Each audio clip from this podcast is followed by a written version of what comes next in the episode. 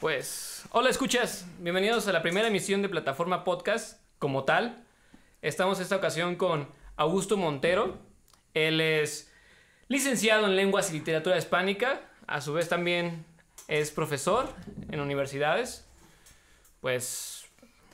demos- Sí, este, bueno, contándoles un poco más sobre Augusto. Bueno, yo lo conozco desde hace muchos años, nos conocemos desde la secundaria.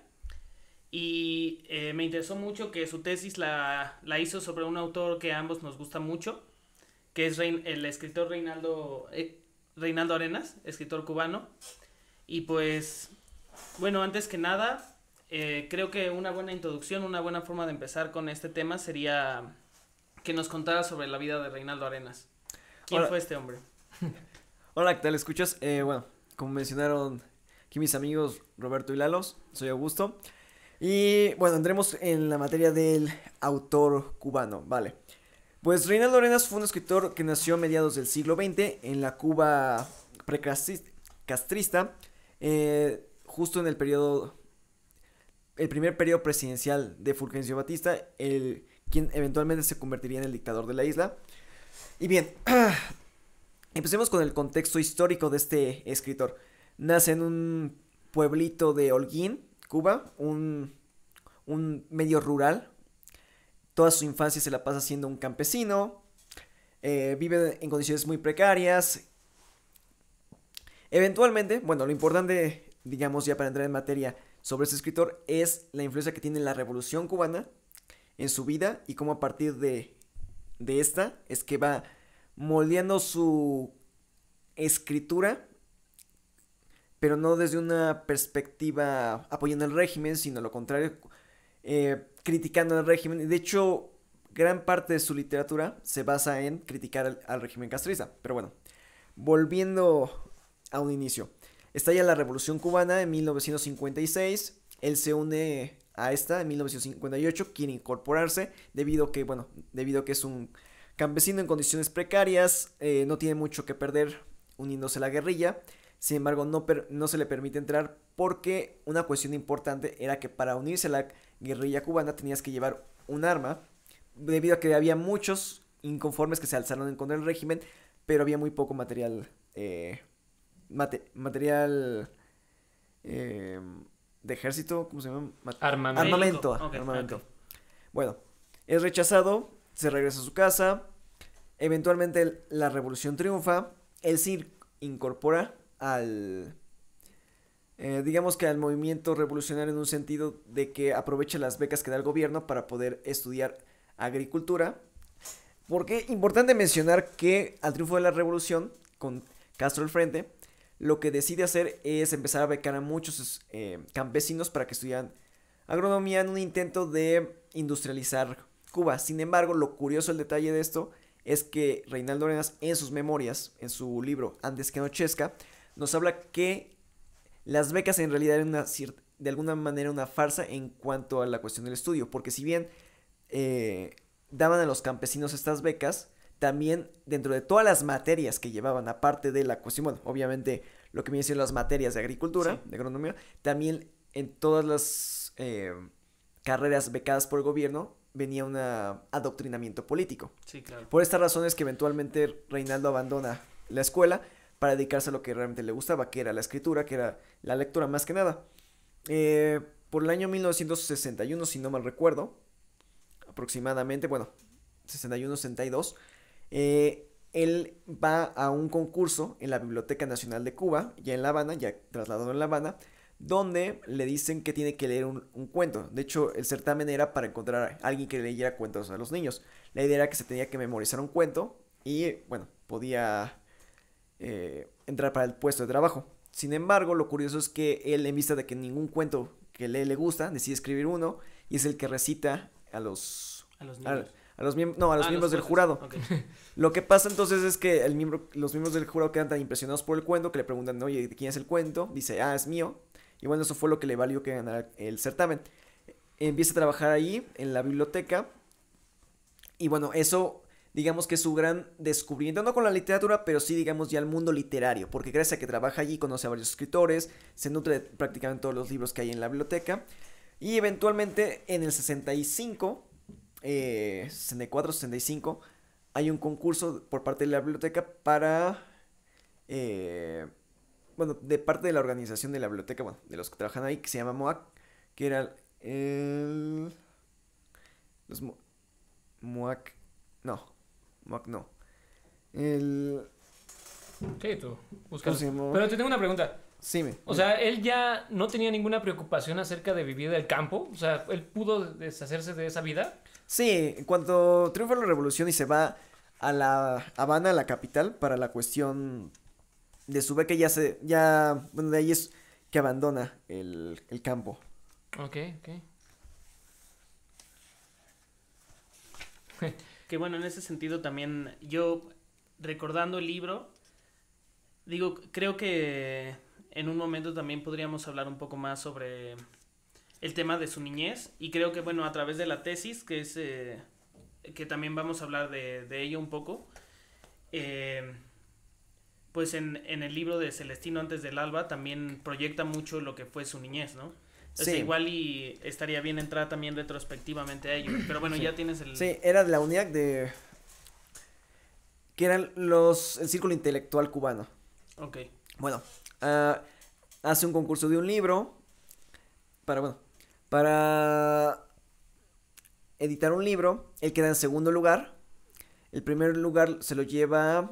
Bueno, un libro acerca de la Revolución Cubana, sobre un campesino, sobre un campesino que se va que descubre que la verdadera belleza de la vida está justamente en irse a luchar por la libertad y en segundo lugar queda Reinaldo Arenas. Eh, al año siguiente nuevamente vuelve a concursar y queda en segundo lugar. En la primera ocasión es Celestino antes del alba, el libro que queda en segundo lugar y el año siguiente es El mundo alucinante de Celestino antes del alba, lo curioso es que es el único libro, libro hasta la fecha que ha sido editado en Cuba. Tuvo un tiraje de 2.000 ejemplares y fue todo lo que se tuvo. Eventualmente lo retirarían de las librerías, cuando ya es condenado al ostracismo, lo retiran de las librerías, pero eso pasaría tiempo después. Eh, digamos que lo relevante de esto, en los años 60 empieza ya a darse a notar como escritor, tiene tres libros publicados, dos en, bueno, uno en Cuba y dos en el exterior. No es sino hasta los años 70 que empezaría su, su debacle eh, literaria. Ya, ya bien posicionada el, régimen socialista en Cuba, ya básicamente instaurado como dictadura. Ya llevaba 10 años en el poder, pero de alguna u otra manera había posibilidades de, de un cambio en el sistema. Pero digamos que a partir de los 70 ya es cuando se instaura no oficial, pero de alguna manera ya bien la dictadura castrista, que va a durar, bueno, hasta nuestros días, aunque ya no con los Castro en el poder, pero sigue el socialismo ahí dictando, eh, es que a él y a muchos escritores contemporáneos que no apoyan la revolución terminan siendo condenados al exilio interior, en el sentido que ya no les permiten publicar ni dentro ni fuera de Cuba. Y no les permiten salir de Cuba sin, sin el permiso del gobierno y como obviamente sus escritores iban a hablar mal del régimen, no les permiten salir. Ah, durante este tiempo, en el 71, si no mal recuerdo, Reinaldo tiene un problema de que es arrestado. Como él era homosexual, es arrestado por tener sexo con menores de edad en una playa, junto con un amigo suyo. La cuestión es que, a pesar de que es un delito en aquel entonces, eh, la homosexualidad es un delito en Cuba en los años 70, realmente lo querían arrestar por la cuestión de que en sus libros hablaba mal del gobierno. De hecho, en Celestino antes del alba hay ligeras menciones de, ataque al gobierno, pero muy, muy disfrazadas. Ciertamente, inclusive podríamos decir que una crítica al gobierno, pero como en general, ¿no? No como decirle dictadura ni demás, sino una crítica como cualquier escritor contemporáneo puede hacer mención en un libro de pues, alguna crítica a la, ¿no? a la autoridad. Sin embargo, ya en los siguientes libros se ve un ataque al régimen socialista. Entonces, como es un problema eh, de índole política, lo quieren arrestar por ello. Sin em, ah, Pero si era menor de edad. Ah, el... Sí, eran adolescentes. Eran adolescentes, si no me recuerdo, dice que tiene 16 años los jóvenes con los que tiene sexo. Él, pues realmente no era... Él en aquel entonces tendría unos 20 29, 30 años quizás, tentativamente. Ajá. Bueno. Entonces, por eso, por corrupción de menores lo quieren arrestar. Ya. Lo que pasa es que cuando ya lo eh, tienen preso, por, bajo ese cargo únicamente, porque de ahí querían hacerle un cargo, bueno, querían, por ese crimen, querían inculcarle más tiempo de condena que merecería. Que merecería. Él aprovechó un descuido del guardia y se fuga de la, de la prisión preventiva donde la tienen. y pasa cuatro meses eh, fugado, escondido, fugado, hasta que finalmente lo atrapan. Llega a estar como tres años en prisión.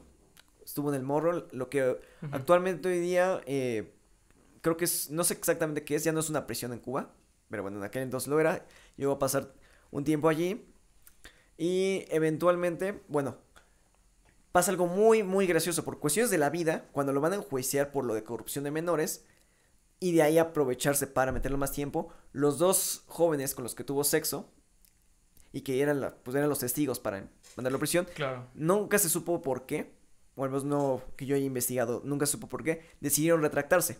Decidieron retractarse y decir que no, que realmente eh, no había habido ningún abuso sexual entonces, por ello... O sea, que había sido consensual, digamos. Eh, creo que inclusive no, negaron de que tuvieron sexo con él.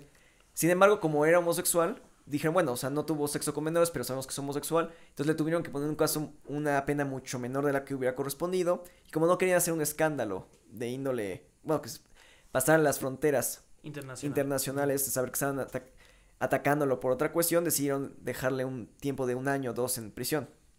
Sale de allí y se la pasa haciendo trabajos eh, de cualquier índole para poder sobrevivir. Termina vendiendo limones en la plaza de... En, la, en el Parque Lenin, en La Habana. También termina saqueando un convento del siglo XVII eh, español, ah, junto con otros amigos suyos. En, la casa de una amiga suya encuentran un convento debajo de la casa y ahí se ponen a vender en el mercado negro todos los...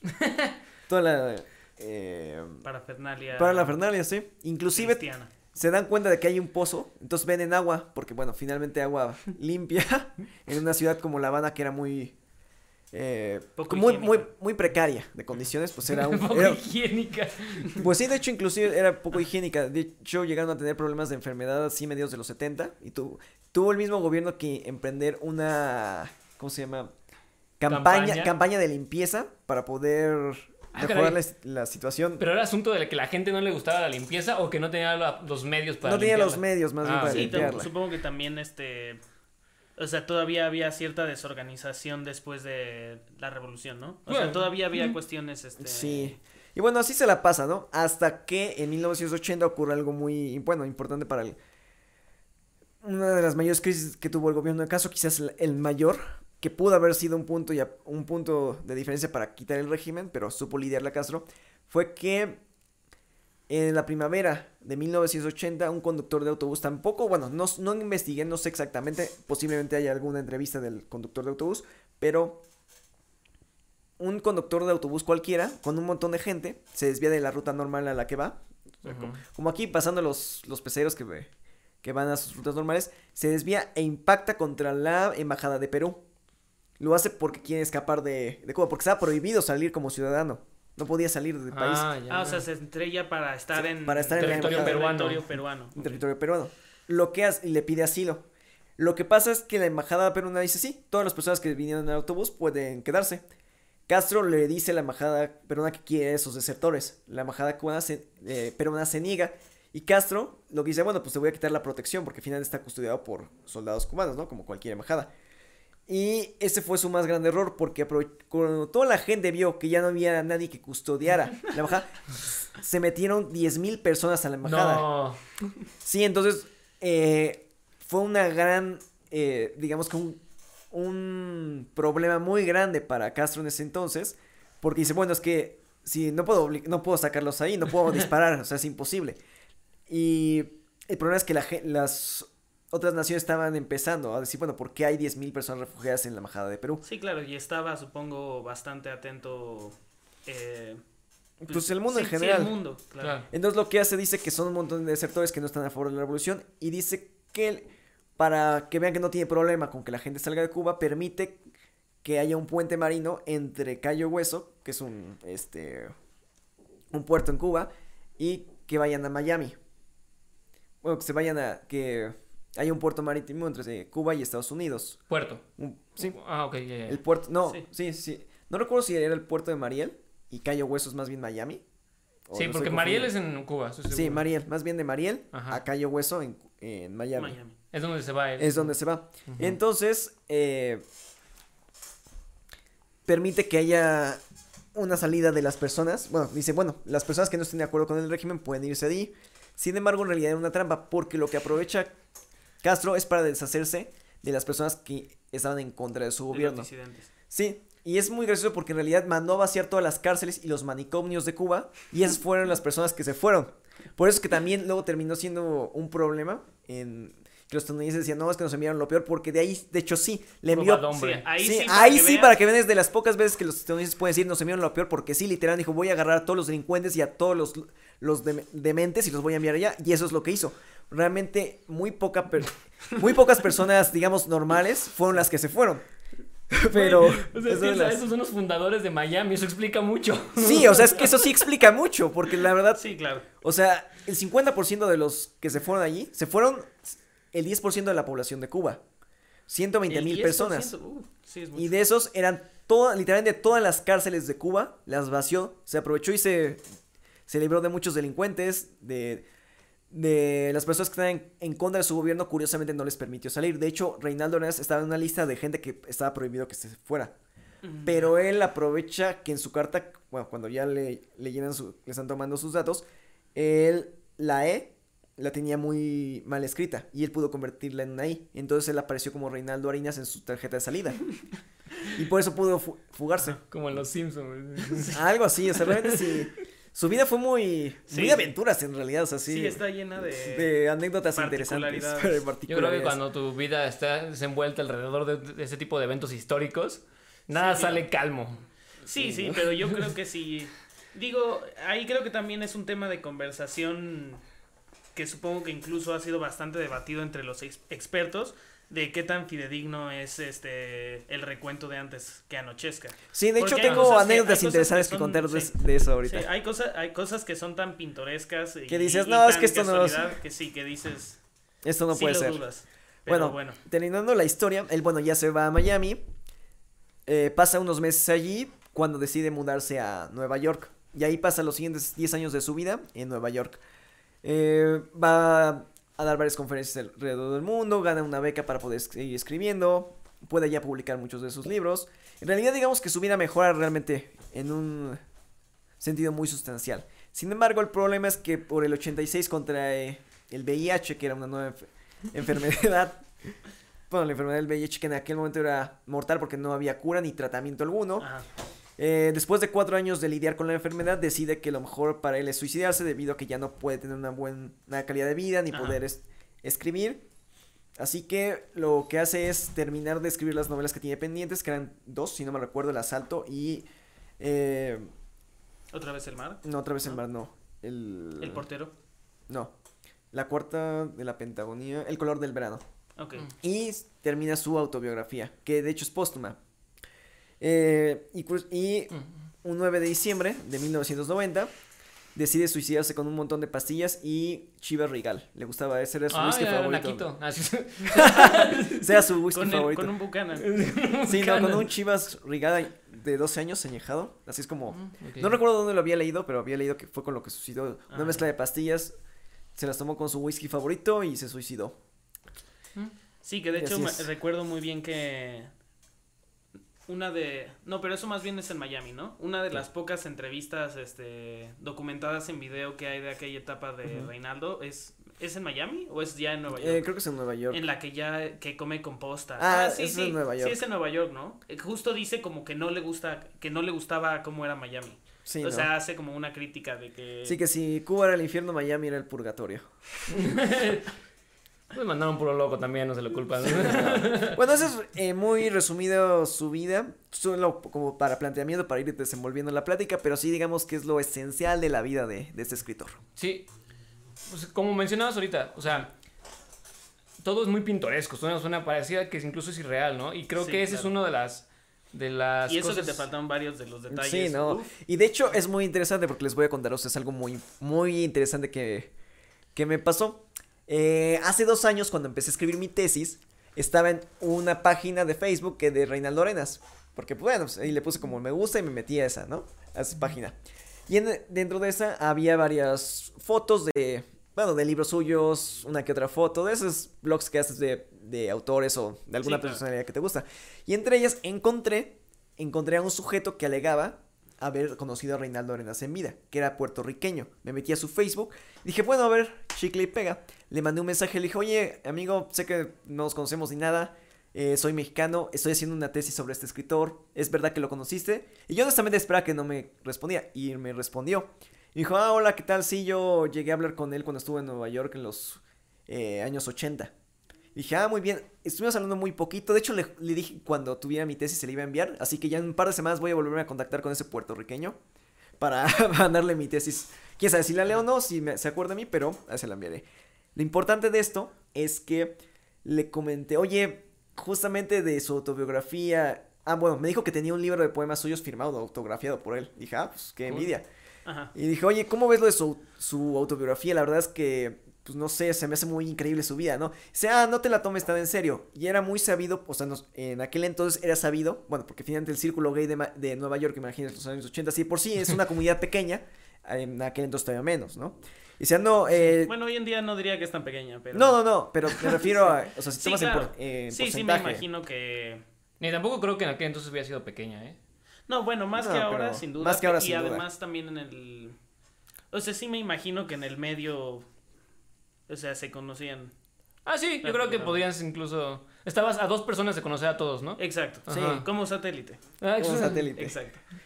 Eh, bueno, y lo interesante es que lo que me dijo fue, ah, no hagas mucho caso a lo que escribió.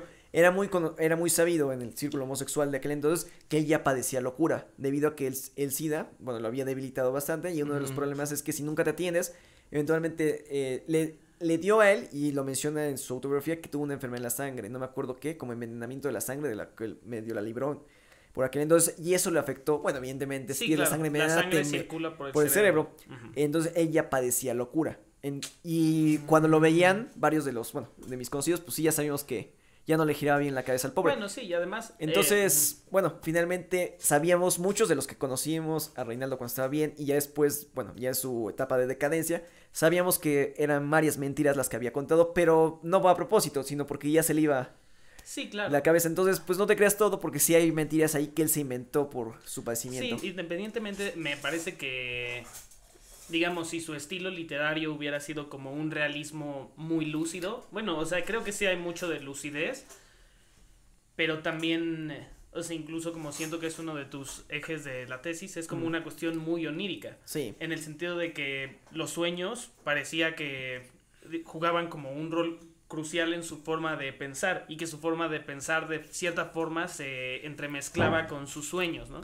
Entonces siento que quizás si fuera un escritor eh, como de un realismo más puro, por así decirlo, como que sí pondrías menos en duda, eh, digamos, la veracidad de esto, ¿no? Pero creo que incluso desde su parte literaria, o sea, es claro que era una persona que desde la niñez había vivido en los sueños. Sí. Entonces, desde esa perspectiva, pues, es claro que es un poco como la película del gran pez.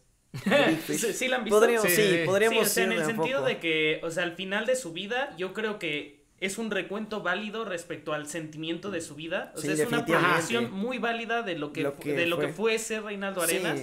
Pero, eh, o sea, igual... Y no es un retrato exacto. No es un retrato exacto. Pero y también quizás en eso está pues la belleza de... De lo que escribía. De lo que escribía. Sí, de hecho, inclusive eso que mencionas, lo puse al final para finalizar el capítulo que habla sobre su vida porque queda muy exacto. O sea, para Reinaldo Arenas la realidad no era solamente lo que tú veías, sino cómo lo imaginabas.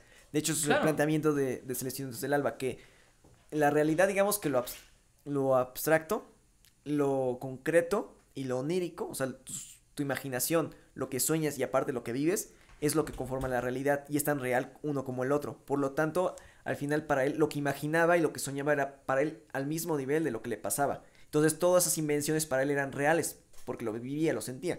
Y justamente así lo puse. Eh, quizá, gracias a su autobiografía antes que anochezca, sabemos mucho sobre este autor. Quizá por haber sido un excelente escritor, en vez de escribir una autobiografía tradicional, decidió escribir una última novela, y su libro final tenga tintes más de una novela que de un testimonio fiel. Pero, a fin de cuentas, eso importa. Reinaldo contó su vida como fue, pero también como le hubiera gustado que fuera. Una aventura al estilo de su personaje literario más famoso, Fray Servando Teresa de Mier. Lo, lo importante no es lo que se cuenta, sino cómo se cuenta. A, mí me causa algo interesante ahí, o sea, siento que eso que acabas de mencionar fue precisamente también una forma en que el gobierno castrista intentó desacreditarlo, ¿no?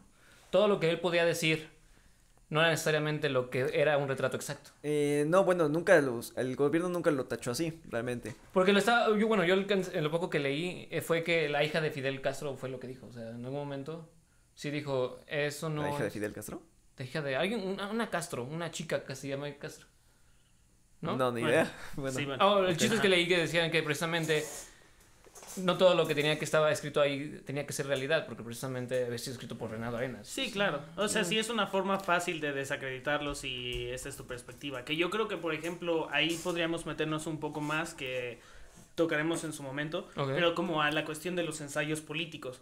Y me parece que en la parte de los ensayos políticos, ahí sí, es así, hay como algún lugar donde yo veo que sí dejó de lado la, la imaginación. El juego literario de la imaginación es en sus ensayos, sí. Sí, en sus ensayos políticos sí realmente es una, o sea, sí es como muy derecho, ¿no? o sea, quizás ah, en, en, Antes que Anochezca o en las novelas sí podrías dudar de lo válida que podría ser una crítica, pero los ensayos políticos sí ya tienen, pues sí, como otra dimensión. Pero bueno, regresando para no soltar el tema, o sea, quiero que también pues nos platiques un poco ya que pues te echaste todo este trabajo de meses y hasta años.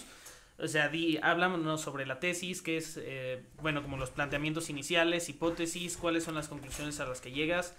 Este, pues sí, o sea, tratando de, de ponerlo muy conciso, ¿no? Mira, eh, bueno, la tesis como tal trata sobre su primer novela, Celestino antes del alba, y el planteamiento de mi tesis es que la muerte es el hilo conductor de esta. Eh, hay algo muy importante, bueno, para hablar justamente solo de la tesis, sobre lo que trata, es que la muerte aparece mucho en su, en su novela, de hecho es algo muy conflictivo, porque cuando uno se acerca a un texto como Celestino desde el alba por vez primera, se tiende a confundir. Me explico, en las primeras 10 páginas de la novela se muere su abuelo. Sin embargo, dos páginas después reaparece su abuelo, pero no hay una explicación lógica. Jamás. Los mm. personajes van muriendo conforme avanza la drama, pero páginas después reaparecen sin que haya una explicación lógica. O sea, no hay, nunca se da una explicación por qué reaparecen. Entonces, bueno, ahí tenemos el conflicto de la muerte que parece que está y no está, como que realmente los personajes mueren y resucitan, o ni siquiera resucitan, no hay una explicación, parece que nunca mueren en realidad. Y yo digo que, bueno, eh, mi planteamiento es que la muerte es la que va estructurando la, la obra.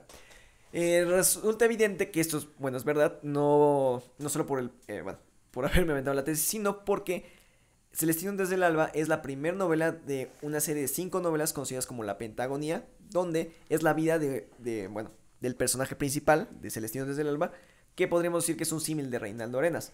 La primera novela, Celestino, es la infancia del personaje. El Palacio de las Blanquísimas Mofetas, la segunda parte, es la adolescencia, De, este, de este personaje. Otra vez el mar es, un adulto joven, el protagonista. El color del verano es un adulto maduro, ya en sus 40, eh, el protagonista. Y el asalto, la última, es un viejo. Entonces digamos que es la vida de un ser humano, en el cual siempre al final de cada novela lo interesante es que se muere el protagonista. Pero bueno, justamente como está hilvanada por esos cinco elementos, resulta que la muerte, al morir el protagonista y resucitar, es lo que hace que todas estén conectadas. Hasta que al final de la obra, de la Pentagonía en el asalto, por fin se muere el protagonista, pero ya termina muerto. Eh, lo interesante es que para Reinaldo Arenas lo que descubrí en mi tesis es que la muerte es un sinónimo de libertad, de verdadera y absoluta libertad. Solamente en la muerte podemos encontrar la libertad tan ansiada, tan pura, que nunca vamos a encontrar en la vida porque estamos atados a un, mm, digamos, vamos a un cuerpo, algo terrenal que no nos permite ser libres. Solamente mediante la imaginación, o el mundo onírico, somos libres durante intermitencia. Cuando yo cierro los ojos y me pongo a imaginar que estoy en otro mundo, es cuando tengo una verdadera libertad, donde no los sentidos no me limitan. Cuando yo duermo, es cuando también puedo viajar y proyectarme a otros. Eh, bueno, si es una introspección. Ahí encontramos libertad, pero cuando despertamos, cuando regresamos, vamos a lo real, a lo tangible, es que estamos presos nuevamente. Entonces, por eso es que la muerte conduce la gran mayoría de sus obras y sobre todo la Pentagonía, porque es el ser humano en busca de la eterna libertad. Y solo, solo cuando en verdad puede morir es que es libre. Por eso es que sus personajes nunca mueren en, la, en sus novelas. Bueno, mueren y resucitan porque no pueden, eh, están condenados a la... Están esclavizados en la, en la en el mundo terrenal. Entonces, bueno, básicamente mi tesis habla, ya no, ya sin meterme en los aspectos teóricos para no, eh, no llevarme mucho tiempo con este sí. Eh, tabique. Eh, presumiendo? Este tabique, es el hecho de que la muerte es la conductora de la novela en una cuestión de que podemos encontrar la verdadera libertad solo cuando estamos fuera del plano terrenal. Es el mensaje de, de Y bueno, finalmente, la eterna búsqueda del ser humano por la libertad y que mediante la imaginación es que somos libres temporalmente. Entonces, ¿nos recomiendas o ser muy creativos o suicidarnos, no? Sí, básicamente, ¿no? O sea... Bueno, pero por ejemplo, en este sentido, yo querría que lo conectamos un poco con su niñez. O sea, que ahora sí hablemos digamos, ya dimos como el repaso general de su vida, pero me parece que el repaso general de su vida es como más a nivel, un poco como efemérides. O sea, como, sí, como los diferentes pasos que sucedieron, eh, digamos, eventos importantes. Eh, pero creo que la niñez en particular y lo que reflejan sus obras sobre lo que realmente fue su niñez nos dan como una mejor eh, perspectiva para, para analizarlo, ¿no? O sea, digo, tanto lo que se proyecta en Antes que Anochezca, como lo que se proyecta yo creo en Celestino. O sea, creo que sería importante que hablaras un poco, por ejemplo, de, de la experiencia que él cuenta sobre cómo empezó a ser escritor. Que también me parece algo interesante porque a diferencia de quizás algunos otros escritores, o sea, hay escritores que han tenido sus primeros... Eh, digamos, han, han, publicado sus primeras obras o han escrito sus... Han, han descubierto tarde en su vida la vocación de escritor. Hay muchos escritores así, ¿no? Sí. Eh, pero en cambio me parece que algo que no sé si es lo que él quiere proyectar o lo que realmente es, me parece que en Reinaldo Arenas hay un elemento como de que casi casi te hace pensar que había una clase de destino ahí para que él fuera escritor, ¿no? Que realmente es... Eh, una vocación, pero así de la forma más mm, pura, ¿no? Sí. Entonces quiero que nos, bueno, me des un poco tu opinión sobre qué tanto crees que es creíble esta perspectiva y también que nos hables más como de sus primeras experiencias, lo que él cuenta. Ah, ok. Bueno, yo creo que sí tenía el destino básicamente, porque eh, desde los 10 años más o menos dicen que se puso a escribir, que le gustaba escribir, pero es en su adolescencia cuando llega a escribir tres novelas muy mala según él, que, que terminó deshaciéndose de ella, sin embargo su madre llegó a conservar creo que dos de esas tres novelas que escribió y de hecho están en la Universidad de Princeton, en los manuscritos de, ¿De Princeton, de Princeton dedicados a él. Hay un, una... Eh, en la biblioteca hay una, una pequeña sección dedicada a sus obras. Ahí están los manuscritos de Otra vez el mar, de esas novelas. Bueno, eh, que según esto, su principal inspiración para empezar a escribir cuenta a su madre o sea, como otra anécdota graciosa, eran las telenovelas mexicanas que venían de, mm. que México exportaba para, para Cuba, bueno, para toda Latinoamérica. de ahí? muchas cosas. que de hecho, muchos de sus principales, bueno, de sus tramas, de las tres eh, novelas, estaba, era muy telenovelesca mexicana, o sea, sí, tal cual. Sí. Fernando Antonio. Sí, de Celestino antes del alba. Una de ellas se llama, bueno, ¿qué duras la vida? No. ya el título. Sí, desde, desde el título, dice como ¿qué duras la vida? Aquí, aquí está. Adiós mundo cruel y El salvaje. Entonces, bueno, sí se da se da el aire de telenovela mexicana porque de hecho lo era. La del salvaje estaba protagonizada por Eduardo Palomo, güey. sí, no. Eh, y es muy interesante porque mencionan que, o sea, él vivía en una granja. Realmente ahí cuál era la probabilidad de encontrar cosas. Para él era muy poco. Lo que él hacía es que todo lo que llegaba a su casa, lo que fuera, lo terminaba leyendo. Le gustaba mucho leer cómics. De hecho, dice que su cómic favorita era, Félix el Gato. No. Wow, qué edad. Ok. Sí. no sé qué tan viejo es Félix el Gato, la verdad. sí, de no, pues sí ha de ser como de los, años 50, 40, 50. Wow. Entonces, bueno, la cuestión era que de hecho, llegó a tener problemas con su abuela, con su abuelo, justamente como lo retratan en Cenecientos del Alba, porque lo que le gustaba más era ponerse a leer cuando había muchas tareas en el campo, ¿no? Entonces llegaba a tener esos pequeños encuentros con su abuelo. Y lo que también más le gustaba cuando era leer era escuchar las historias de su abuela. A él le encantaban todas las historias que le contaba su abuela sobre, bueno, elementos mágicos, ¿no? Como los duendes, como las brujas, etc. Eh, y ya cuando por fin puede irse a estudiar algo a la capital, lo que él decide hacer es cuando tiene la posibilidad de abandonar sus estudios para irse a dedicar a la literatura, pues lo aprovecha. Entonces, yo siento que sí había una suerte de destino en cuanto a, a poner a la escritura. Inclusive también se menciona en algún punto, no en su autobiografía, pero sí hay, eh, leí un artículo donde decía, decía, que también le gustaba, como no, el papel en los años 50 en Cuba, o sea, un granjero era caro, Sí, era, sí ah, aprovechaba para ponerse a escribir en las matas de los árboles, en el árbol, con lo que podía. las pencas de maguey, con un cuchillo se ponía a escribir, que bueno, que podía escribir a lo mejor una o dos palabras, pero quería, él tenía la necesidad de expresarse continuamente.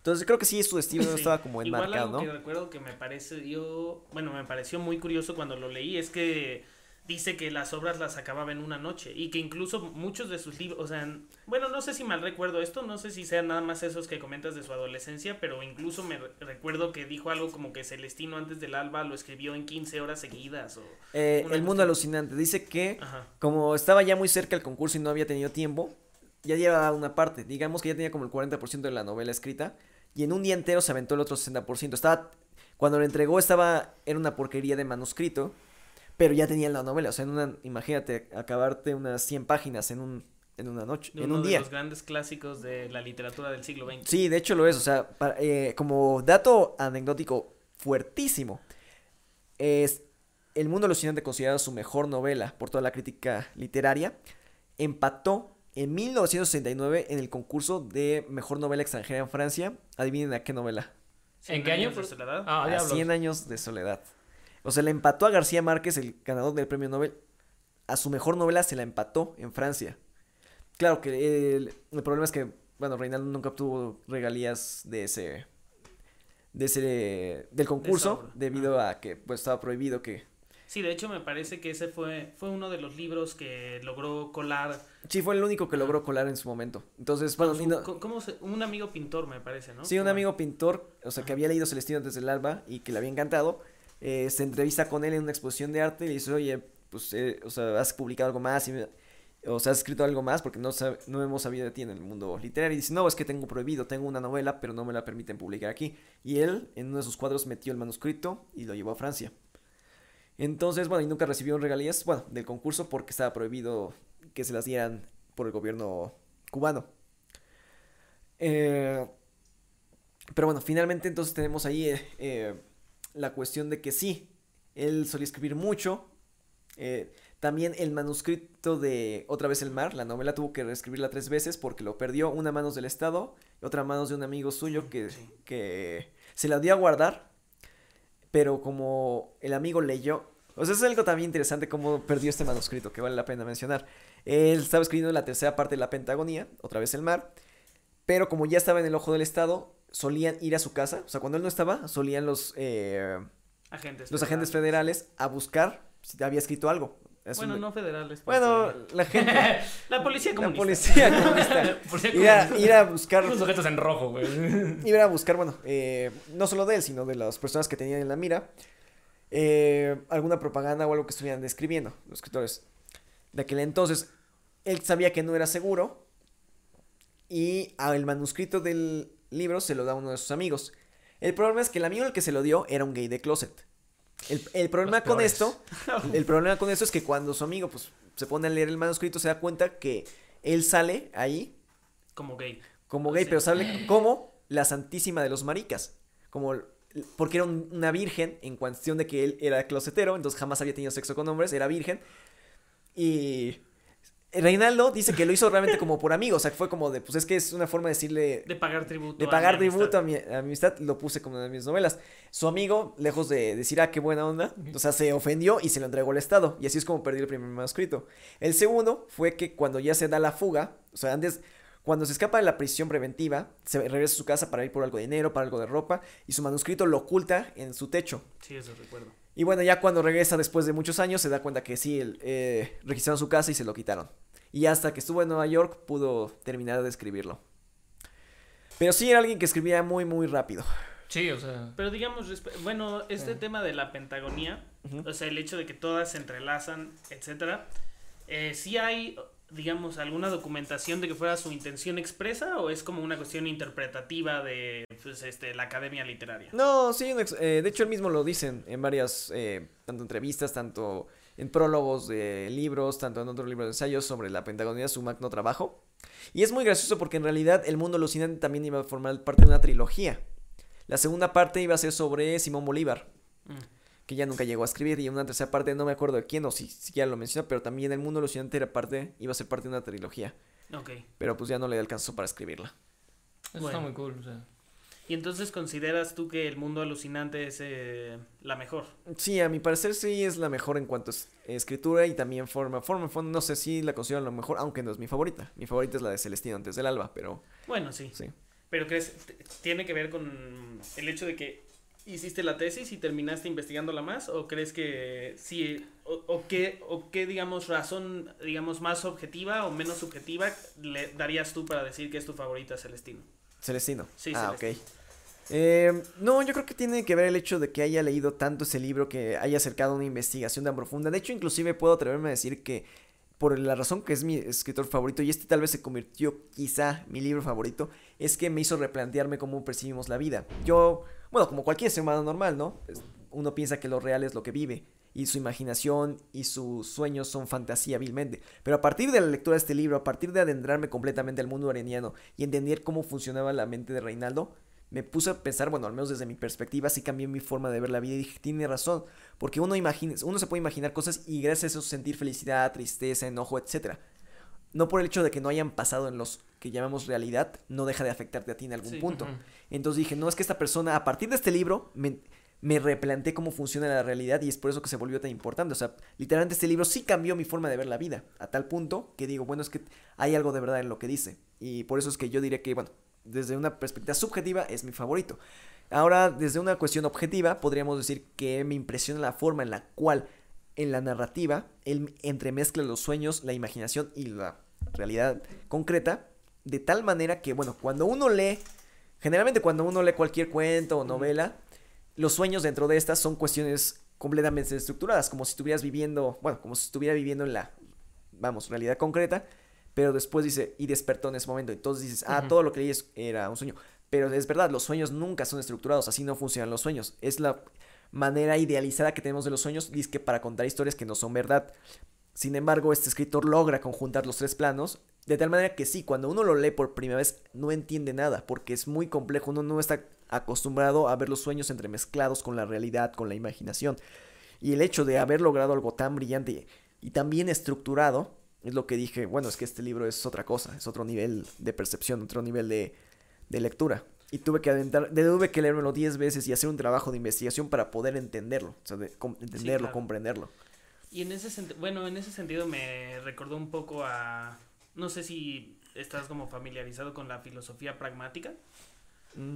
O sea, como con la, eh, digamos, la corriente pragmática de la filosofía, que digo, va un es un poco distinto porque no es tanto como al nivel del análisis literario, o sea, como en el sentido de decir los sueños son igual de reales de lo que es la vida, pero desde cierta perspectiva sí es así. Por ejemplo, ellos dicen que el hecho de determinar que algo sea verdad, o sea, no, como ellos dicen que es una forma tonta, digamos, de definir la verdad como la ha definido la ciencia normalmente, que es simple y sencillamente lo que pueda ser eh, pragmáticamente objetivo. O sea, dice que el ser humano no está diseñado evolutivamente para tener acceso directo a la verdad y que en cambio la forma en la que se aproxima a ello más bien es como, o sea, lo que, lo que te sirve desde tu forma de ver el mundo es lo que es verdad Digamos, por ejemplo, algunos defienden un poco como la idea de Dios desde esa perspectiva, ¿no?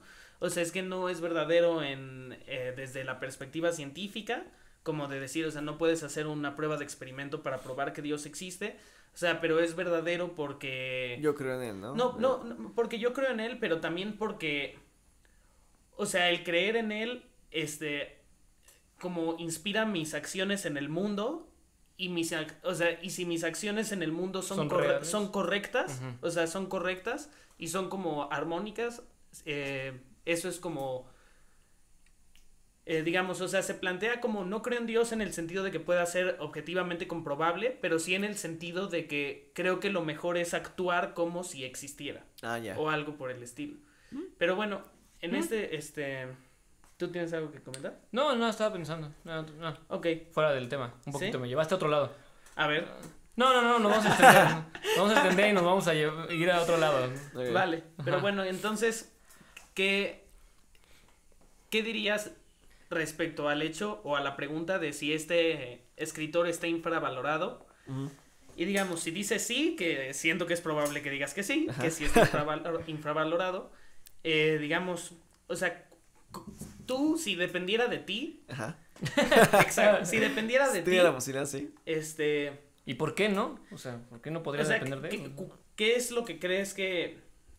O sea, ¿cuál sería tu forma de reivindicarlo en nuestra cultura? O sea, de decir esta sería, o sea, igual, no estoy diciendo que hay un premio Nobel póstumo, o no sé, o sea, no necesariamente un premio, o sea, pero ¿en qué forma crees que debería de entrar nada más desde la parte literaria, igual y ya después pasamos a la parte más política o ideológica o lo que sea, pero desde la parte literaria, ¿cuál, crees que, o sea, qué es lo que tendríamos que saber o qué, qué tendría que empezar a formar parte de eh, la inteligencia colectiva o del conocimiento colectivo para que tú sintieras que este autor está reivindicando, o sea, para reivindicarlo?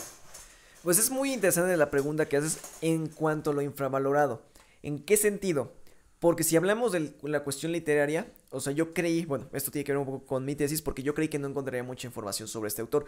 Y me di cuenta que no, que en realidad hay muchísimos estudios, muchísimos escritos, varias tesis, más de una, bueno, yo me topé con 20 tesis sobre este escritor. Infravalorado en la cuestión... ¿Nada más en México? Eh, no, eh, bueno, en México, en España, en la misma Cuba, había una... Pero bueno, Entonces lo interesante es que infravalorado yo Ese diría... Tipo ya está muerto. yo diría que no, porque sí se reconoce su gran mérito literario. Más bien sería el hecho de que es muy desconocido, pero se entiende bueno, que sí, pero bueno, ahí pondría un paréntesis, ¿no? Porque, ok, digamos, o sea, dices, sí hay trabajo, este, hay 20 tesis, bueno, ¿cuántas tesis hay de García Márquez? ¿1500? O sea, lo que voy es sí, claro, o sea, hasta el más ah. mínimo autor va a tener alguien que, lo haya, que lo descubra, que lo investigue. Pero digo, esto no es tanto como de que no se diga, o sea, es más como una cuestión de frecuencia que de calidad. O sea, yo creo que ah, los que ya lo descubrieron, o sea, sí caen en la cuenta como de, oye, o sea, este es un gran escritor, pero más bien es como, o sea, no está tan presente como en... Y de todos modos, decir 20 en tres países que acabas de mencionar, o sea, y hablamos de tres países que juntos pueden ser que lleguen a los 200 millones. O sea, yo creo que mm. tal vez la forma en la que yo lo plantearía es como o sea, a pesar de todo, no está en el canon de la ah, literatura, ¿no? O, no concordaría. Es que es, es lo que ah, es justo lo que iba, porque el problema con Reinaldo Neves es que es un autor muy complicado. Realmente no. Si tú puedes a un chico de 16 años a leer Cien años de tal vez lo atrapes en la literatura, tal vez le encante. Pero si tú puedes a un una persona que es lectora de 20 años, lectora normal, ¿no? Y bueno, decir lector normal en este país podrías decir mucho, pero bueno. eh, lo puedes leer Reinaldo Neves, no le posiblemente no le entiende y no le va a gustar y va a sentir que perdió su tiempo. Y que eso casi con cualquiera de sus obras, porque es alguien sumamente complejo y complicado. No digo que no se pueda disfrutar, pero sí necesitas un gran bagaje para poder entenderlo apenas. Entonces, por lo tanto, yo, yo sí entiendo el hecho de que sea tan desconocido, porque no puedes llegarle a, las personas... Bueno, pero, por ejemplo, respecto, respecto al mundo alucinante, tal vez sí diría eso, pero respecto a Celestino, ¿sí crees que...? sí, no, definitivamente. De hecho, todavía Celestino es mucho más complicado, me parece, que el mundo alucinante, pero mucho más... Bueno, pero, o sea, siento que aquí puede tener que ver un poco el hecho de que digamos, o sea, un experto en García Márquez, o sea, y no, o sea, no por demeritar, ¿no? Es más bien como desde las perspectivas. O sea, digamos, yo... venga, vas a decir algo controversial. No, es, controversial. es, más como, digamos, yo estudié ah. ciencias políticas, ¿no? Y yo también luego... Yo sé de controversias. luego, por ejemplo, a ti te he hecho ese comentario, ¿no? Como de, es que yo a veces siento que muchos de los que estudian arte, esto sí es controversial. Ah, sí, ya sabíamos. o sea, que muchos de los que estudian arte, eh, o sea, muchas veces, digamos, o sea, yo aprecio eh, que desde, o sea, siento que la política es algo tan importante que desde todas las perspectivas se tiene que discutir y en una sociedad democrática debemos de valorar todas las perspectivas. Pero a veces sí siento que la crítica, o sea, que mucha de la crítica que se hace desde el arte a la política sí es como una cuestión de, bueno, pero esto sigue siendo más arte que cualquier nivel de análisis de política, ¿no? O sea, realmente a veces no siento que ayude mucho y en ese sentido yo podría decir, no, es que la política para entenderla tienes que pasar toda la vida, ¿no? O sea, y si hay algo de eso. Para entender la política, o sea, tiene que ser lo más importante en el mundo, ¿no? Porque si no es lo más importante, hay alguien que le entiende mejor que tú y tú ya no le entiendes también. Sí, hay un grado de entendimiento de todo. En ese, o sea, entonces mi comentario en ese sentido es, o sea, digamos, tal vez en un acto de autocrítica, ¿qué tanto crees que tu percepción de que, este, para entenderle bien, tienes que hacer mucho, pero tal, o sea, tal vez es porque tú lo leíste y la forma en la que cambió tu percepción después de toda la investigación fue como que ya después viste algo completamente diferente y ya sientes que es algo más fidedigno de lo que realmente era la obra. Pero al final eso es cierto con cualquier libro. ¿O no? Eh, o sea, sí. acabas de responderte a ti mismo a la pregunta que acabas de hacerle. Ah, no, bueno. O sea, eso, eso no fue ni siquiera la pregunta, fue mi opinión. Y ahora, digamos, o sea, ¿qué piensas respecto a ese comentario? Sí, no, es que realmente para mí ahí sí, ahí sí no cabría porque el hecho es que no es que sea complicado solamente en la cuestión de, vamos, entenderla en su totalidad, sino que la verdad es, es complejo su lectura, no te pierdes en la lectura, porque es tan imbricado que para un lector común y corriente que solo gusta disfrutar un buen libro, no, no lo va a atrapar en lo más mínimo. Digamos, pero y eso es la eh, gran mayoría de sus, O sea, cuando leí Este, a Reinaldo Arenas, en, o sea, bueno, fue hace... Bueno, la, Celestino solo... No, creo que lo leí dos veces, pero la primera la última vez que lo leí debe de haber sido hace como cuatro años o cinco años. Eh, Celestino antes del alba. Y, digamos, o sea, yo siento que es es más, o sea, mi perspectiva sí fue como de, obviamente no entiendo mucho de lo que está pasando en el libro, porque hay muchas cosas que, como tú dices, parecen erráticas, no sabes si es sueño. Digo, a mí sí me enganchó el libro y me gustó mucho, a mí me gusta mucho como escritor. Creo que también tiene mucho que ver con que me metí a su obra desde antes que anochezca. O sea, creo que eso es importante, porque y bueno, yo creo que sí sería recomendable que los que se vayan a meter a su obra, si alguien le da. Sí, es si le interesa la idea. Yo sí, sí concordarías que entrara desde antes que anochezca. Sí, antes de que anochezca creo que sería lo mejor para poder empezar a vislumbrar cómo funciona su escritura. Sí, Porque a pesar de su locura, lo que puso ahí, o sea, sí es una escritura lineal. Sí, claro. Pero lo que sí, bueno, a lo que iba es que cuando leí antes que no, eh, perdón, cuando leí Celestino antes del alba, estoy seguro que hubo mucho que no entendí, o sea, como al nivel al que tú lo entiendes ahorita, pero sí era más como que no me molestaba, o sea, sabía que no, sabía que era un autor que no quería que lo entendieran tan fácil. O sea, sabía como, o sea, este autor sabe que va a provocar esto en mí. O sea, sabe que va a provocar que, oye, esto es un, o sea, un relajo. O sea, este libro es un relajo. Y tú como, digamos, lector, si tienes cierta experiencia, o sea, dices, ok, digamos, no lo entiendo tan bien, o sea, no es muy claro qué es lo que me, o sea, qué es lo que está pasando en cada momento, pero siento que el, siento que el escritor sabe eso. O sea, el escritor no sabe que yo lo voy a leer y lo voy a entender. sí, el escritor sabe que está jugando conmigo. Sí, definitivamente. Y es algo que tienes que también, digamos, como traer a la mesa cuando lees a este tipo de autores que no nada más te cuentan una historia digamos, lo más clara posible para que la entiendas. Y es que ahí justamente ya es el problema, porque es justo lo, que mencionaste, hasta Reinaldo Eras lo menciona, como quiero que el actor tenga que participar, tenga que pensar para entenderle mis libros. Y ahí el problema justamente de que infravalorado creo que no está a nivel de crítica literaria en lo más mínimo. Sí. Y infravalorado tal vez podríamos decir que sí está en cuanto a su divulgación, ahí podríamos decir que sí lo está, pero también se entiende porque finalmente la, la idea de los, bueno, al menos de las, de los sellos editoriales eh, cuando son, quieren hacerlo en gran medida es que la gente le atrape el, libro. Entonces, por ejemplo, Tusquets, que, lo, eh, que tiene su colección de Reinaldo Arenas, fíjate, solamente si vas a librería solo encuentras El Mundo Alucinante y Andes Canochesca. lo demás es muy, a veces el Palacio, pero es difícil de encontrar. Entonces, infravalorado en cuanto que no sea tan fácil, tan accesible para el público, pues sí podría decirlo, pero también podría decirlo con muchos, muchos autores, que también tienen ese problema. Entonces, sí. diría que está infravalorado a un nivel de divulgación, pero a nivel literario creo que no. Ahora bien, si quieres mencionarlo, porque dices, bueno, es que, por ejemplo, no tenés eh, a Reinaldo Arenas en, bueno, inclusive en la, universidad no es que te lo pongan a leer, o sea, como una, una, cuestión de divulgación, como a otros eh, escritores que ponen en, en las preparatorias o secundarias, también se entiende por dos cuestiones, tanto por la cuestión de la dificultad, y segundo lugar porque no solo Reinaldo Arenas, por ejemplo, algo que también defendía desde mi tesis es que la literatura cubana está prácticamente sesgada de cualquier estudio. Por ejemplo, tenemos a Perú en Vargas Llosa, si quieres, a García Márquez en, eh, Colombia, ¿no? Y eso estoy hablando de un solo escritor, De un solo. Cortázar y Jorge Luis Borges, Argentina.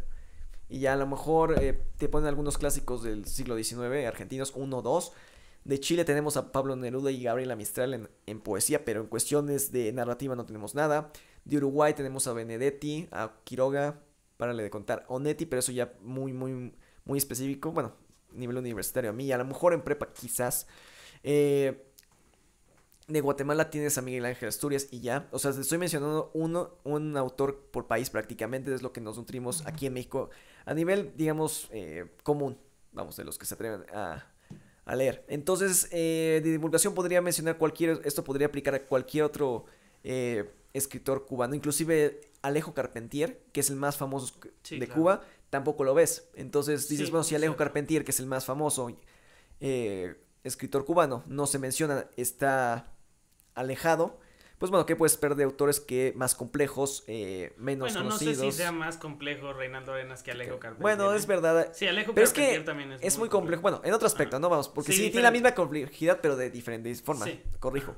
Pero finalmente digo, bueno, entonces infravalorado no solo Reinaldo, sino muchos, muchos buenos escritores. Y a nivel literario sí se le ha dado el reconocimiento que creo que merece. Entonces, sí. desde esa perspectiva sería lo que puedo yo lo decir. diría más desde, por ejemplo, pensando un poco en la música y también, por ejemplo, de la, pues sí, la música popular.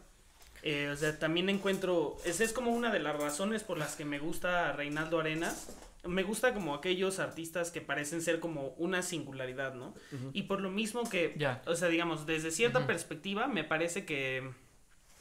Eh, o sea, creo que podría estar más en el canon. O sea, disfrutaría yo que dijeran, a ver, no, o sea, es que realmente entra mm. entre los competidores de de ser el mejor, o sea, o uno de los mejores escritores latinoamericanos del siglo XX, ¿no? O sea, que yo creo que si lo dices así, sí, es, o sea, todos concordarían en que es una afirmación válida, pero al final, si hubiera una votación, incluso entre los círculos literarios, yo creo que no, lo cual tiene tiene su razón de ser, que es por lo mismo de que no ha tenido tanta publicidad, digamos, o sea, o divulgación. O sea, una de las características que me parecen válidas para analizar el mérito artístico, pues también es la influencia sobre otros autores. Y evidentemente, si no eres el autor más famoso, tampoco... No puedes influenciar a otros, sí, claro. Sí, no es tan claro eh, a quiénes influencias y cómo los influencias, ¿no?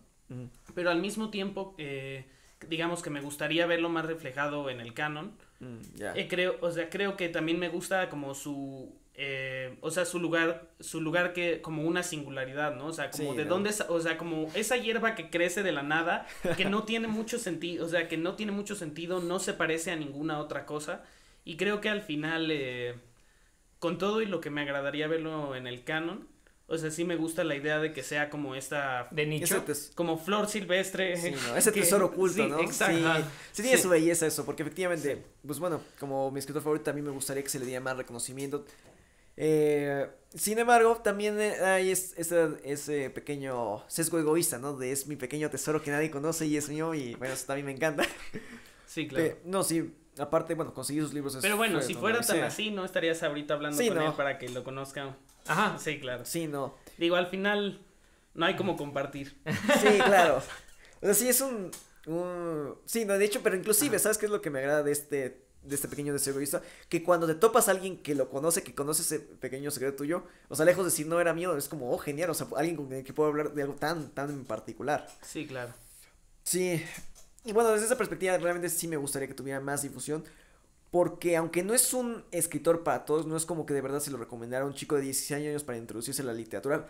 Aunque es un pedazo de obra literaria, tendría que estar loco para recomendárselos. Tendría que tener ya un bagaje literario muy grande para poder aguantarlo. Aguantar y decir, bueno, voy a acabar de leer esto para ver qué puedo sacar, porque realmente creo que la mayoría se rendiría.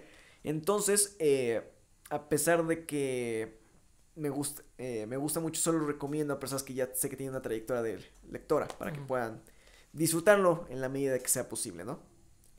Ok, bueno, una pregunta también, este, o sea, yo estoy más familiarizado con su obra primera, las que he leído son, bueno, he leído antes que Anochezca, Celestino antes del alba, El mundo alucinante y El palacio, de las blanquísimas mofetas. Eh, bueno, quería preguntarte si, o sea, si su obra posterior es más accesible o... ¿Dirías que, o dirías que, por ejemplo, el portero o el asalto o otra vez el mar son más accesibles que, que los primeros? ¿O siguen, o digamos, se mantiene constante en su estilo difícil? El portero creo que es la única novela que sigue una tradición normal. O sea, tú puedes, sí, podría recomendar, es la que menos me gusta, curiosamente. Podría recomendarle a alguien, el portero lo va a entender perfectamente. Es la historia de un exiliado en Miami, como, eh, pues son más sus ansias de libertad en una, eh, prisionero en una tierra, ¿no? Y sin embargo, lo que es eh, el asalto, lo que es el color del verano, otra vez el mar, sí, son sumamente complicadas. De hecho, otra vez el mar es la más pesada, no es, no es tan complicada, pero sí es muy, muy pesada. Es que creo que es la más larga también, ¿no? Eh, creo, no, que... Creo, que, el color del verano, pero es la, será la segunda más larga. Es muy pesada y también es un flujo de conciencia que no se tiene, creo que en ese aspecto es más complicada que entender de... No, no, no más complicada, sino más pesada que Celestino desde el alba. Entonces, realmente pocos son sus, sus obras que sí tienen una cuestión normal. Eh, la obra de teatro que escribió, Persecución, es experimental también. O sea, aunque se puede leer bien, sí se, tienes que tener entendimiento del juego literario. Es, eh, ¿Qué otra? Ah, La vieja...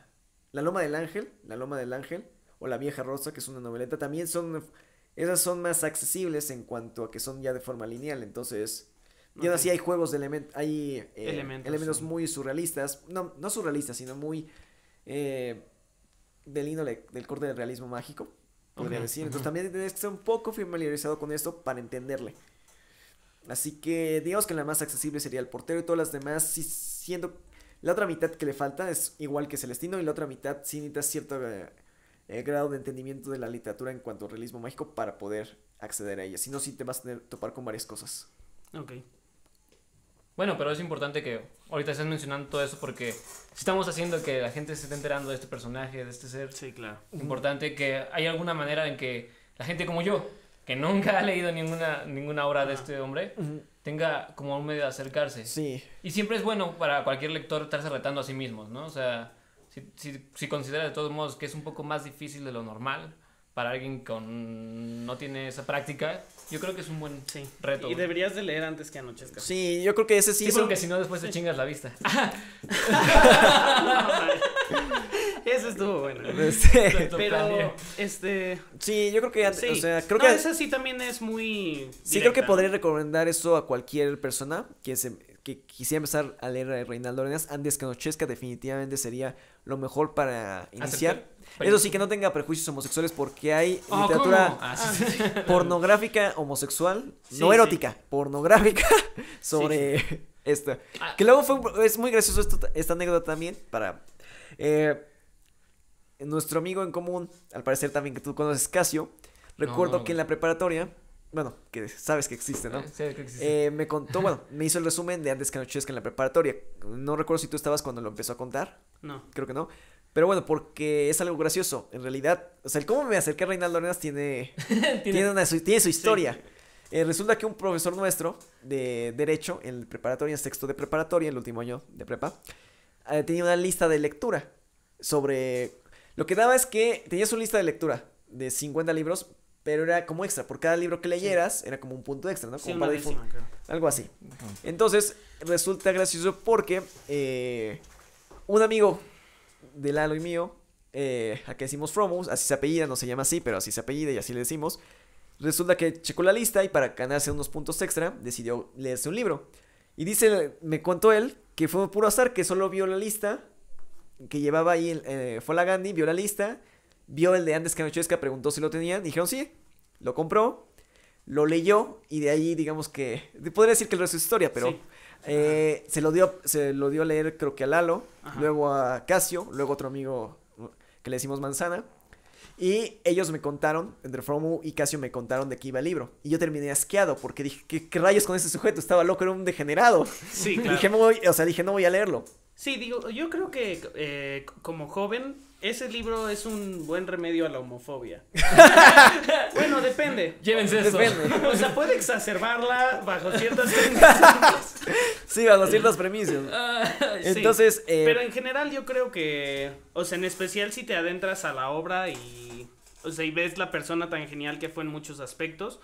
O sea, sí es una persona para la cual su identidad sexual, digamos, o sea, yo creo que no, no, es el tipo de, o sea, porque digamos hay algunas personas eh, que gustan del otro sexo, pero que dicen, yo me gustan los hombres, digamos como hombre, pero en todos los demás aspectos, este, quiero ser una persona totalmente... Común, O sea, sí, desligada de cualquier identidad gay o algo por el estilo.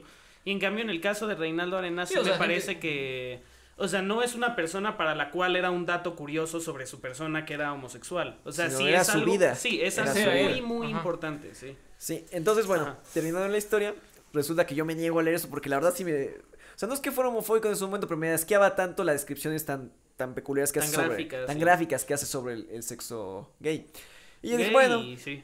Y de muchos tipos. Y de muchos tipos. y bueno, ah, sí, porque inclusive termina diciendo cómo en, su, en la granja en la que vivía, la, los pobladores de ahí violaban a los pollos. Sí. Entonces... Podemos eh, proseguir. Habla, es que eso es sobre el salvajismo que había sobre... Eh, o que llega a ver en, en instancias rurales, ¿no? Sí, en este, sí. Pero bueno, total. Todo mal aquí ya. Pasaron los años y no me acuerdo qué pasó, era diciembre del 2015. No me acuerdo. No me acuerdo qué pasó, pero dije que bueno, ¿por qué no? O sea, ya, o sea, como quería, tenía ganas de leer algo diferente y todos mis amigos, o sea, somos cinco amigos, era el único que no había leído en Descanoches, que dije, bueno, voy a intentarlo, total, para no estar en desacuerdo con, o sea, no estar en, eh, no estar en sintonía, bueno, para estar en sintonía con mis demás amigos, eh, pues vamos a darle una oportunidad, si no me gusta lo dejo, lo empecé a leer y la verdad es que me atrapó, me atrapó de tal manera que dije, wow, es que este tipo escribe muy, muy bien, y, suena, y es curioso porque tiempo después en la FESA Catlán me encontré uno de sus libros, en esos libros de remate de 20 pesos.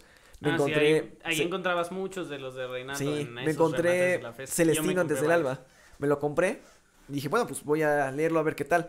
Lo leí y no entendí absolutamente nada. Dije, o sea, yo creo que esto es algo bueno, pero no entiendo nada. Así que de ahí me surgió la idea de quiero entenderlo. Si no lo entiendo es que es una buena señal. Y dije, bueno, ¿cuál es la mejor forma de, de entender algo al 100%? Y pues la mejor forma es hacer una tesis de esto. Sí, claro. Y dije, bueno, pues como no entiendo nada, me voy a aventar mi tesis de esto. Pero bueno, eso ya es una historia más personal, más eh, larga. Pero el punto es que esa es mi, la forma en la cual terminé dando con este, con este escritor. Gracias a Andes Canochesca, entonces por eso os recomendaría empezar por ahí. Sí, creo que todos aquí empezamos. Bueno, yo no, pero creo que todos los. Yo no conozco a nadie que haya entrado a Reinaldo Arenas por otro libro. Digo. Eh, Ahora, pero pues sí mi círculo no es precisamente el, más grande. El, círculo literario, pero eh, bueno, creo que ahora sí podemos pasar a la pregunta de las implicaciones. Claro que sí. Nada más quiero hacer un comentario. Este, hace unos minutos nos quedamos sin cámara, estamos solamente en puro audio, ¿eh? de verdad. Sí, neta, güey.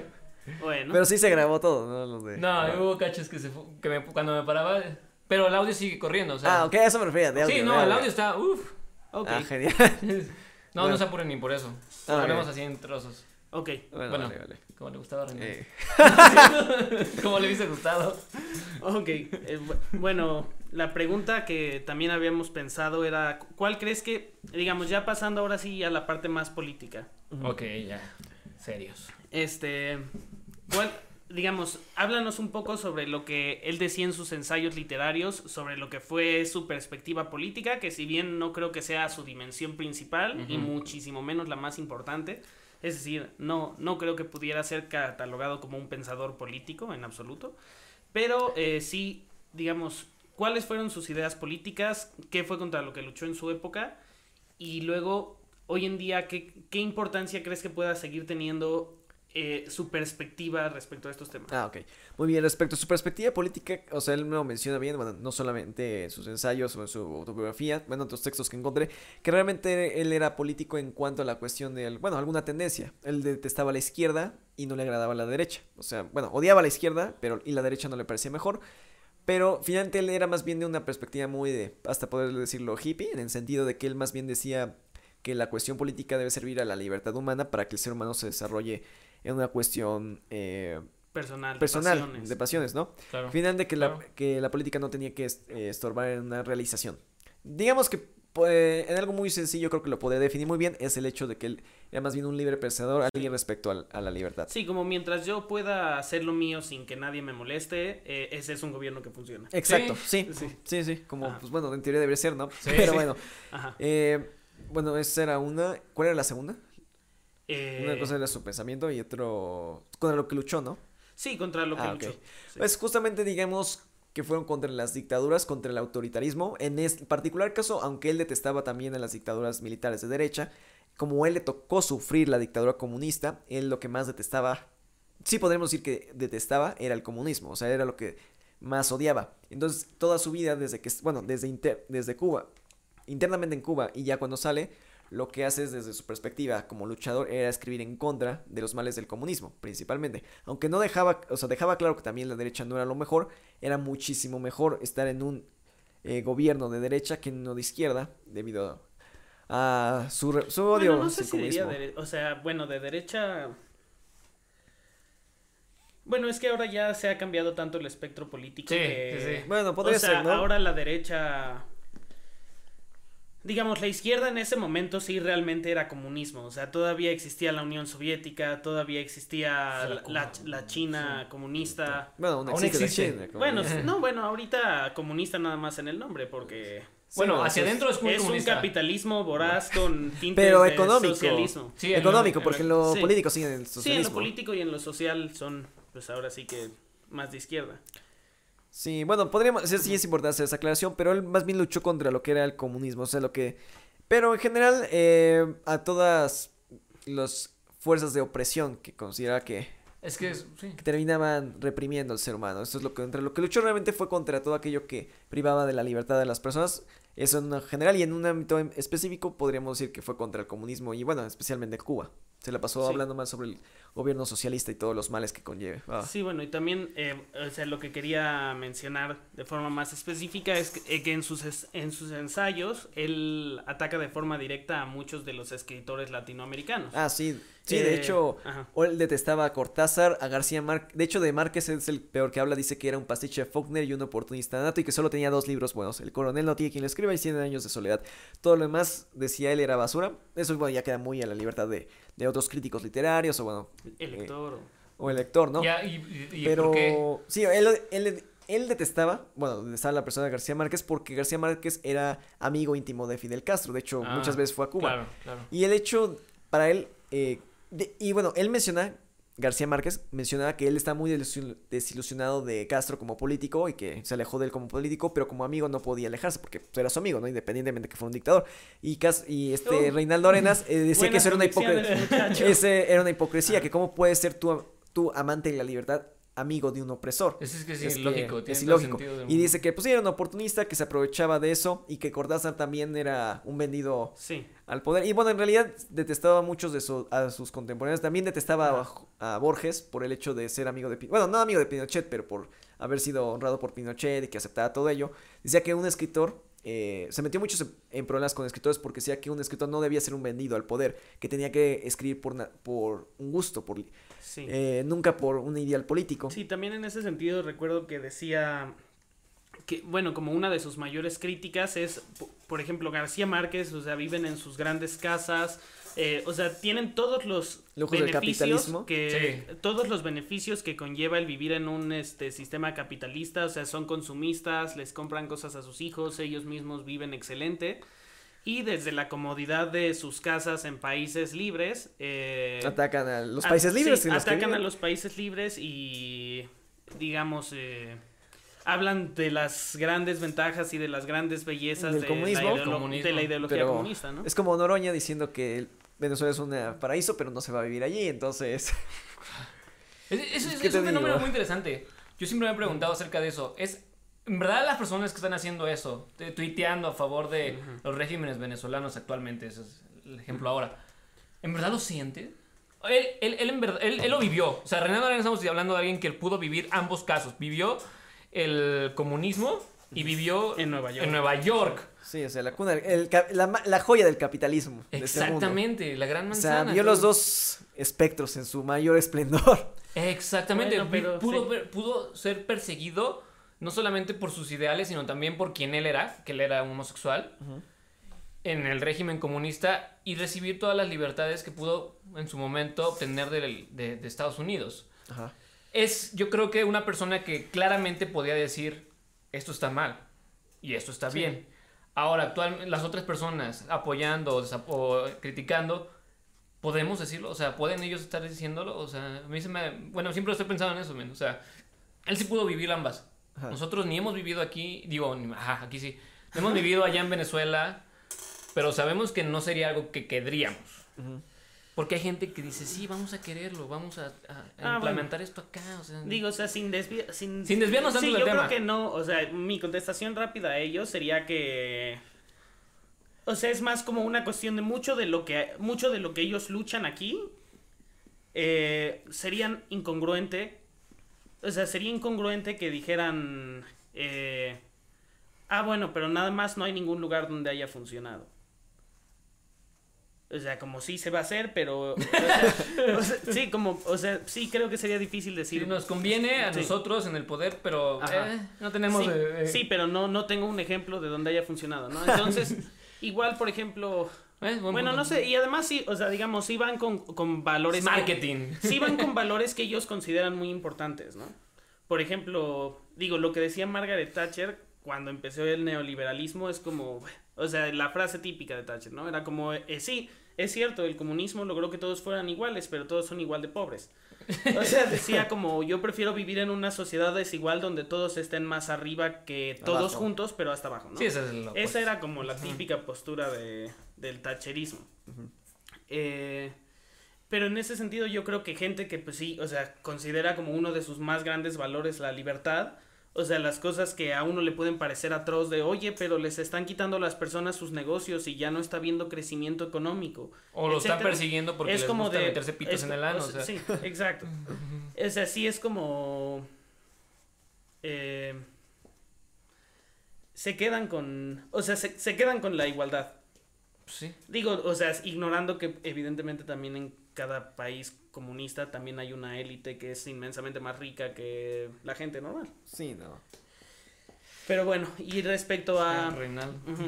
respecto a lo actual, o sea, ah, respecto a lo que crees que hoy en día podría ser valioso de rescatar de su postura. Ah, creo que lo más valioso justamente sería su ideal de, de la libertad como algo necesario para poder ser un ser humano completo, ¿no? El hecho de que en un mundo de opresión la mejor forma de luchar, cuando desde su perspectiva, es alzar la voz. En este caso, bueno, mediante la escritura, ¿no? Pero yo creo que podremos quedarnos con eso, el hecho de un hombre que a pesar de la miseria en la que vivió toda su vida, nunca dejó de luchar hasta el último momento. Bueno, lo que sus fuerzas le dieron, ¿no? Luchar contra aquello que no estaba de acuerdo. Entonces creo que sería, su lección de vida podría ser la búsqueda del ser humano. Que él, yo creo que es un ejemplo perfecto de la búsqueda del ser humano por la libertad.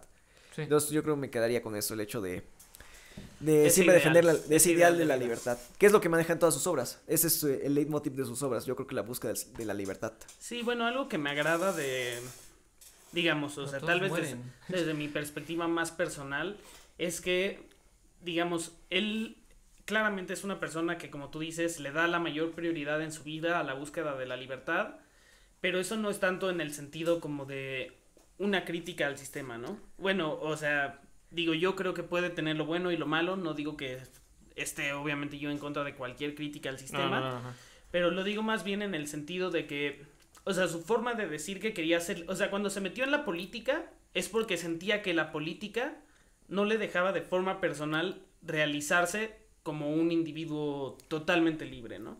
Sí.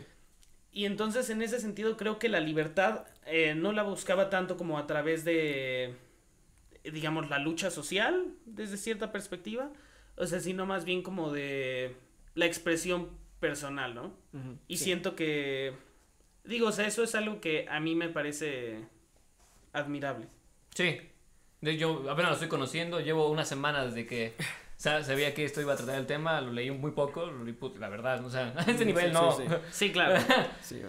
bueno, el Augusto no. y yo creo que como poca gente, ¿no? Sí, claro. A nivel de Augusto, poca gente. Pero sí, es algo que. Vaya, es algo que, bueno, siempre me remonto mucho a la lucha precisamente de los homosexuales. De esta libertad que buscan siempre, de ser quienes son y sin eso es, eso es admirable y buscarlo en todos lados y buscarlo eh, también como escritor. Sí, claro. Es, sí, porque lo que me agrada de él es que no es solamente criticar el sistema por criticar el sistema. No, no, A veces, eh, inclusive yo mismo en algunos vale. termina, ¿no? O sea, como criticar a Estados Unidos porque es un monstruo capitalista. Pues sí, pero no lo hacen. O sea, por ejemplo, él no critica a la Unión Soviética solamente por eso, o critica a la Cuba castrista o a los mismos Estados Unidos.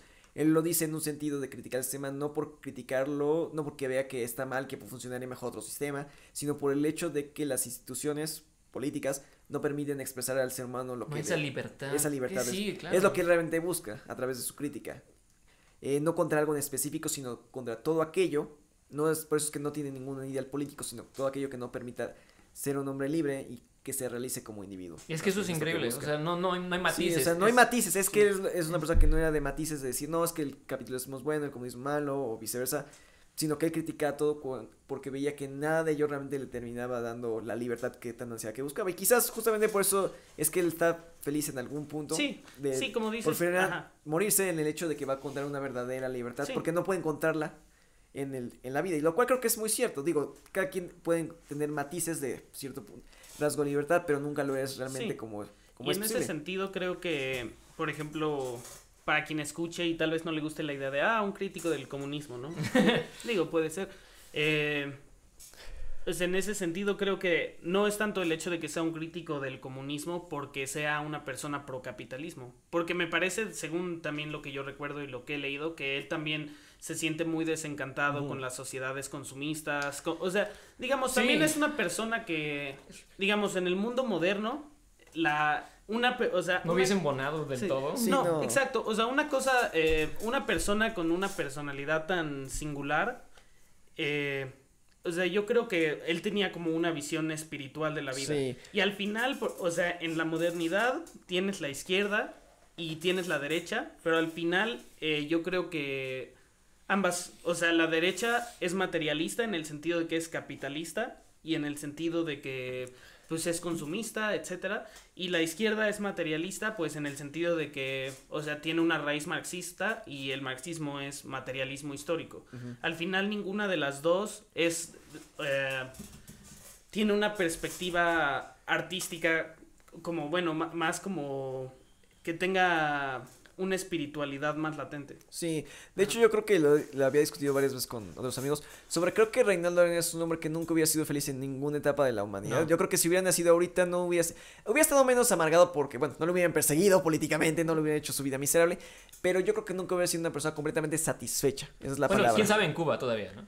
No, bueno, en Cuba definitivamente no, pero inclusive lo interesante es que él cuando sale de ahí se pone, bueno, algo que también le granjeó muchos enemigos es que criticaba todos los sistemas políticos. De hecho, llegó a criticar a México en el, en el sentido de lo mismo que Vargas Llosa dice, no, es que también México pues no hay democracia, es una dictadura de partido, entonces no. Eh, ah. También criticó todas las dictaduras militares de los años 80, bueno, que, había en, en Sudamérica. Entonces dice, pues es que realmente aquí en, toda... Eh, en Latinoamérica no hay libertad política y los países que, bueno, y lo que no le gusta es que Estados Unidos o las naciones europeas financiaban y apoyaban a sus regímenes, entonces dice, bueno, es que ellos tienen libertad, la medida posible, pero terminan socavando a otros por su libertad, entonces también es una hipocresía. Realmente era un hombre que no creo que hubiera sido completamente satisfecho en ningún momento de la historia en el que hubiera nacido, como muchas otras personas, evidentemente. Pero sí, yo creo que me quedo con ese ideal, su idealismo de que realmente la vida no, no te da la la libertad completa que, que, que un ser humano debería poder experimentar. Entonces, sí, yo creo que es un fue un eterno insatisfecho toda su vida y más con la que le tocó vivir. Pero sí con ese ideal sobre cómo, eh, digamos, la libertad es algo inalcanzable en esta vida, ¿no? Algo muy romántico, si se quiere ver desde esa perspectiva, pero sí, esa constante búsqueda de algo mejor. Yo creo que con eso nos... Sí, sí. Bueno, te queríamos preguntar también eh, qué hay por delante, en qué estás, a qué debe de poner atención. ya, Reinaldo Arenas, ya, vamos a hablar de Augusto. ¿Qué viene para Augusto? Ah, bueno, pues miren, eh, actualmente, bueno, ya estoy licenciado y lo que me... Lo que sigue es, estoy en algunos proyectos personales, eh, tengo un blog de literatura. Escrito, escrito. Un blog de literatura escrito eh, que se llama Los Mundos que no fueron, es sobre ucronías. ¿Puedes primero?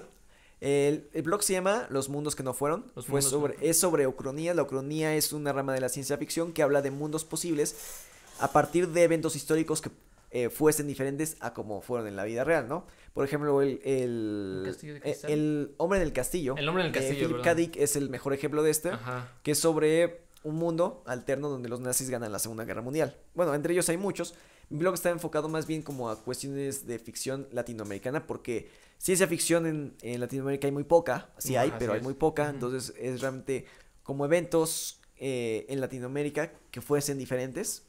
Porque a mí me gusta mucho la historia, entonces es una forma de mezclar historia con, con ficción para hacer novela histórica, bueno, en este caso, eh, crónica. Bueno, tengo eso, eh, estoy... Uh, coescribí con un amigo mío, Fromu, el que mencioné, eh, una obra de teatro que está, bueno, que está preparándose para montar, posiblemente el próximo año. Eh, ah, ah, ah, recientemente se publicó un libro en el que aparezco publicado, es la primera vez que tengo la, un libro publicado y se, está se va a presentar en la Feria de Minería el 27 de, de febrero del próximo año. Entonces ahorita, bueno... 2020. 2020. Entonces, bueno, en eso ahorita estos, en estos pequeños proyectos y bueno, eh, todo lo que tenga que ver con la escritura es en lo que yo me enfoco mi tiempo libre, vamos, ¿no? Para seguir con esta cuestión. ¿Cómo se llama tu libro? Ah, el libro que aparezco publicado es M68. Eh, habla sobre el 50 aniversario del movimiento estudiantil de 1968. Y curiosamente no tiene que ver con, o sea, las, lo que aparece ahí desde, bueno, mi escrito no tiene nada que ver con el movimiento, más bien justamente... sí, es muy gracioso porque en realidad eh, es, de varias, es de varios tópicos. Y algunos se hablan sobre el movimiento en específico, pero el mío es más bien como una alegoría de la, de la imaginación para buscar la libertad. Como un poco justamente esa, esa mediática areniana que yo creo que la libertad absoluta en vida la podemos conseguir solamente mediante la imaginación. Entonces es una reflexión sobre eso. Ok. Muy interesante. Pues bueno. Pues yo creo que ha sido un primer, un muy, gran primer podcast. Sí. Mira, oye, una, pregunta más, Augusto. Oye, para toda la gente que nos está oyendo nada más ahora. ¿Qué edad tienes? Ah, 24 años. 24 años. Y nosotros aquí haciendo un podcast que no tiene video. Bien, que perdió el video a la mitad. No, es increíble, Augusto. La verdad está muy cool todo lo que estás haciendo, todo lo que has aprendido y todo lo y qué bueno que nos pudiste acompañar en esta primera emisión para poder compartir esto. Eh, se nos hizo un tema que presta para mucho. Que ajá, que prestaba para mucho, que presta para mucho todavía y que para fuera nuestra primera ocasión presentándonos eh, era perfecta y siento que así ha sido. Fue muy ameno, la plática fluyó bastante bien. O sea, yo a lo mejor estuve muy callado porque yo soy el el imberbe en, este, en esta conversación, soy el que no sabía nada, el que estaba aprendiendo en este caso, ustedes tenían más conocimiento de ello, pero me alegra haber compartido este, estas dos horas, eh, ni siquiera sintieron que fueron dos horas. ¿De verdad? Sí. sí, wow, a ver. Sí, sí, sí. Fueron casi dos horas, por 20 minutos fueron, no fueron dos ah, horas. Por casi, sí, sí. Me parece bien. sí, estuvo buena la plática, sí. es creo que lo que plataforma quiere en verdad hacer, traer a gente así tan talentosa, tan joven, tan, en este caso, mexicanos, que están haciendo y creando, investigando, aprendiendo y compartiendo con todos.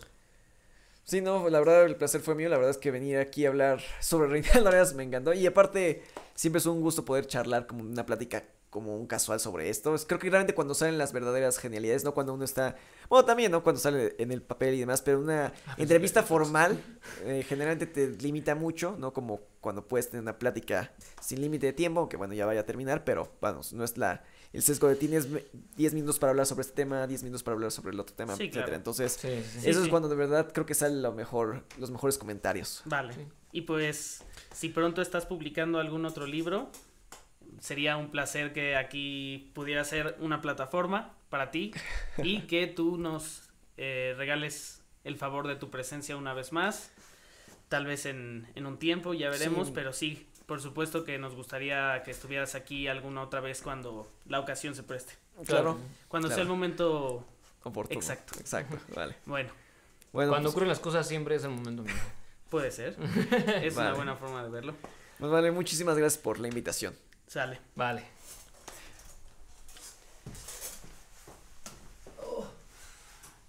Pero ¿qué lo haremos? O sea, si lo subimos a YouTube